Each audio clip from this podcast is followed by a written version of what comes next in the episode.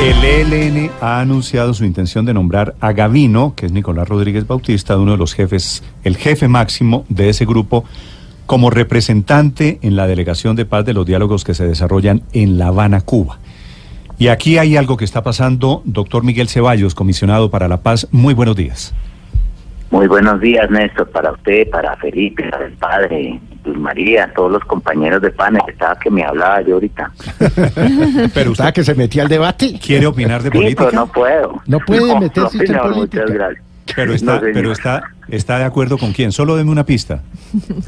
No, no, no, no, no me, no me haga caer en esa tentación. Pero usted es el que estoy de acuerdo con el presidente Duque.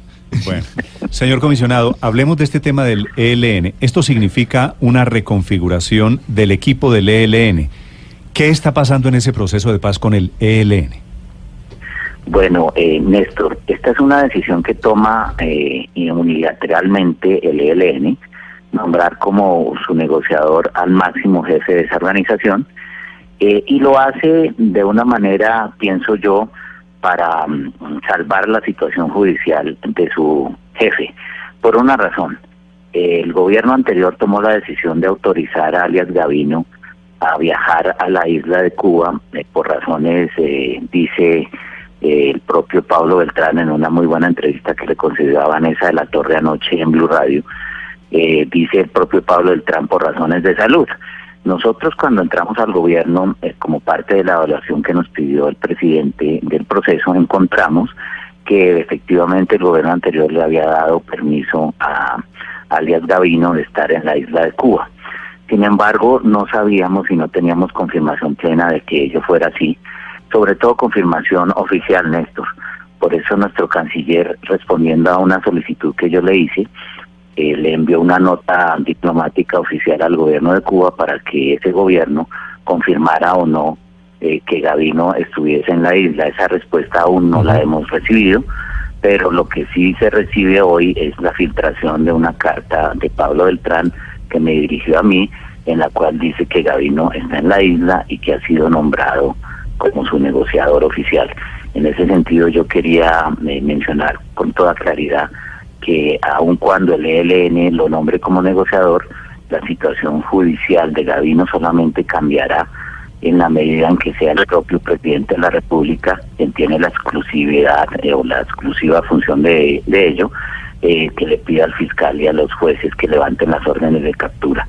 Y eso solo pasará si se cumplen las condiciones que el presidente muy claramente ha establecido eh, para que continúe o no una negociación. Las condiciones, em, para recapitularles, doctor Ceballos, ¿cuáles son? Felipe, son unas condiciones muy claras. La primera es que cese definitivamente la práctica del secuestro. Eh, de acuerdo con el aula eh, de la policía, en el año pasado y este, en 2017-2018 han sido secuestrados por el ELN 44 personas. Eh, eso es mucha, mucha, mucha gente. Y es muy doloroso para las familias decirles que nosotros vamos a reanudar unos eh, diálogos con una guerrilla que continúa secuestrando. Lo segundo, el reclutamiento de menores. Hace dos semanas la policía recuperó seis niños han sido secuestrados por el ELN en el Chocó.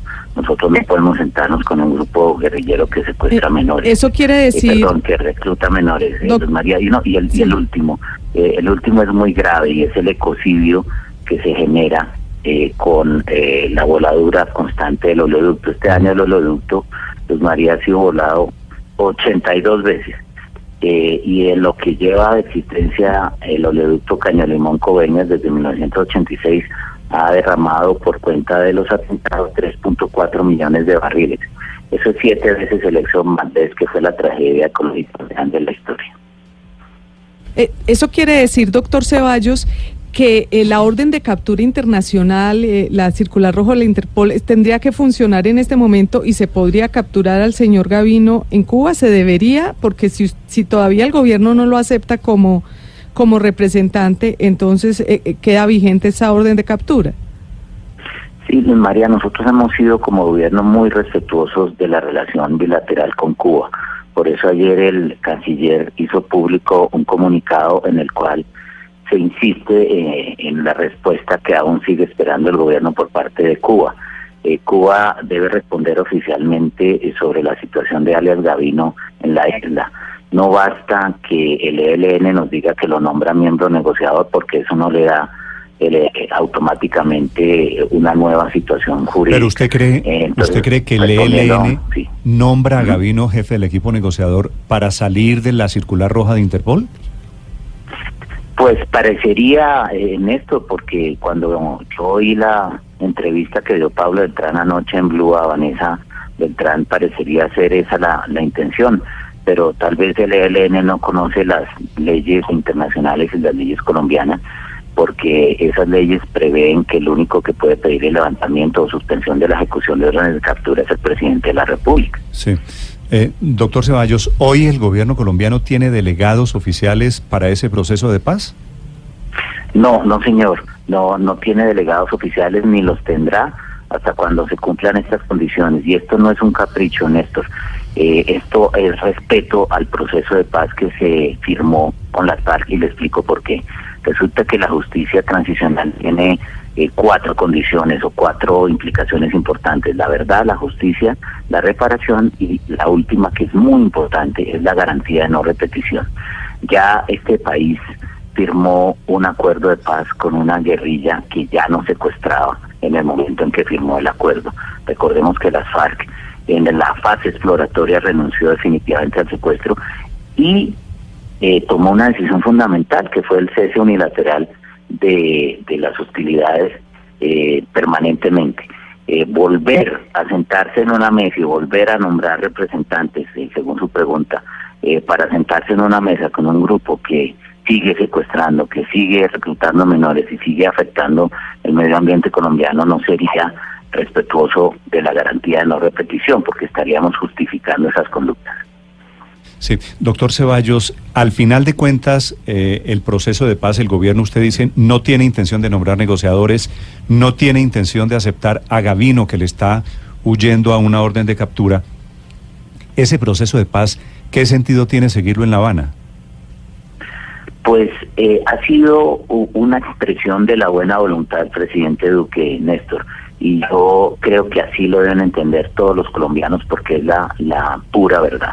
Aquí la buena fe del, presidente Duque se sigue expresando en mantener el carácter de miembros representantes eh, en Cuba y en el mantener a los gestores de paz. Eh, y mire usted que hay aquí una noticia nueva que le quisiera dar a todos los colombianos a través de su medio. El propio ELN nos ha pedido que de las 24 personas que estaban acreditadas como negociadores del ELN en Cuba, solamente queden 10. Eh, y eso es muy muy importante porque teníamos el problema de que los organismos de seguridad en Colombia estaban en los retenes. Sí, doctor eh, Ceballos, ¿qué sigue entonces con el ELN? Es decir, porque ustedes quieren eh, traerse capturado a Gavino. Efectivamente, pues dice usted, el gobierno cubano no ha respondido, no vamos a saber si responde. ¿Y, y qué pasa si el ELN definitivamente no cede a estas condiciones que usted nos acaba de explicar? Pues eh, Felipe, esa es una decisión que debe tomar esa organización. Nosotros mantenemos las condiciones de miembros representantes eh, que ya habían sido nombrados, mantenemos la voluntad, pero lo que sí podemos es meternos en el desorden que tiene el ELN internamente. Ellos tienen problema de unidad de mando, tienen una gente que está en territorio venezolano, eh, como son sus jefes Antonio García, Ramiro Vargas y también alias Pablito, según lo que se informa en la prensa propia venezolana. Yo creo que este es un momento de seriedad eh, y de reflexión del ELN para que unifique su mando y tome una decisión definitiva que ya tomó las FARC en su momento. Yo creo que ellos tienen que reconocer que la historia de Colombia cambió con el proceso con FARC y que ya no es posible eh, hacer un proceso sin tener en cuenta las decisiones que se tomaron en ese acuerdo anterior. Doctor Ceballos, ¿desde hace cuánto está Gavino en Cuba y cómo hace para volar como Pedro por su casa de Venezuela a Cuba y de Cuba a Venezuela cada vez que le plazca? Paola, esa pregunta es muy importante. Cuando nosotros llegamos al gobierno encontramos que eh, le habían dado un permiso para estar en Cuba desde junio de este año. Mm, la información eh, que tenemos es que ha permanecido en Cuba todo este tiempo por unos temas de quebrantos de salud y es muy importante que el ELN nos aclare si está nombrando como miembro representante ante una mesa alguien que tiene quebrantos de salud, porque si los tiene, eh, el ELN tiene que explicar al país que esa persona está o no, o no en condiciones de adelantar una negociación. Nosotros, y le quiero decir algo muy importante, le pedimos al fiscal general de la Nación, cuando yo entré a mi cargo, investigar las razones por las cuales el gobierno anterior le dio esa autorización a Gavino porque nosotros no hemos encontrado una razón jurídica para ello. Por eso el presidente lo que ha insistido eh, públicamente cuando estuvo en París y el domingo en una entrevista en el diario El Tiempo, que debe Cuba eh, aclarar eh, definitivamente cuál es la condición de Gavino en, en la isla y muy importante que esa organización aclare cuál es la condición de salud de el máximo jefe de la organización. Mm. Pues doctor Ceballos, muchas gracias por habernos acompañado en Mañanas Blue y bueno, estaremos atentos a ver qué va a pasar con el ELN. muchas gracias y un saludo a todos mis compañeros de panel.